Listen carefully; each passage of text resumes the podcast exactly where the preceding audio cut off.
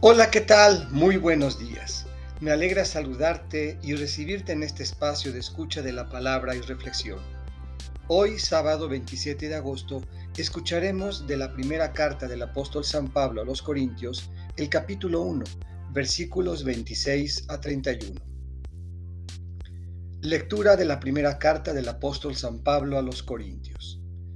Hermanos, Consideren que entre ustedes, los que han sido llamados por Dios, no hay muchos sabios, ni muchos poderosos, ni muchos nobles, según los criterios humanos, pues Dios ha elegido a los ignorantes de este mundo para humillar a los sabios, a los débiles del mundo para avergonzar a los fuertes, a los insignificantes y despreciados del mundo, es decir, a los que no valen nada, para reducir a la nada a los que valen de manera que nadie pueda presumir delante de Dios.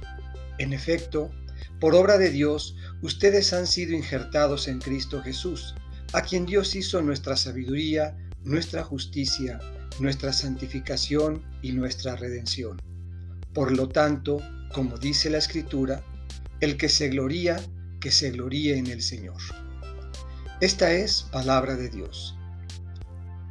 Meditemos. Consideren quiénes han sido elegidos por Dios. La fortaleza del reino está en la vulnerabilidad del hombre.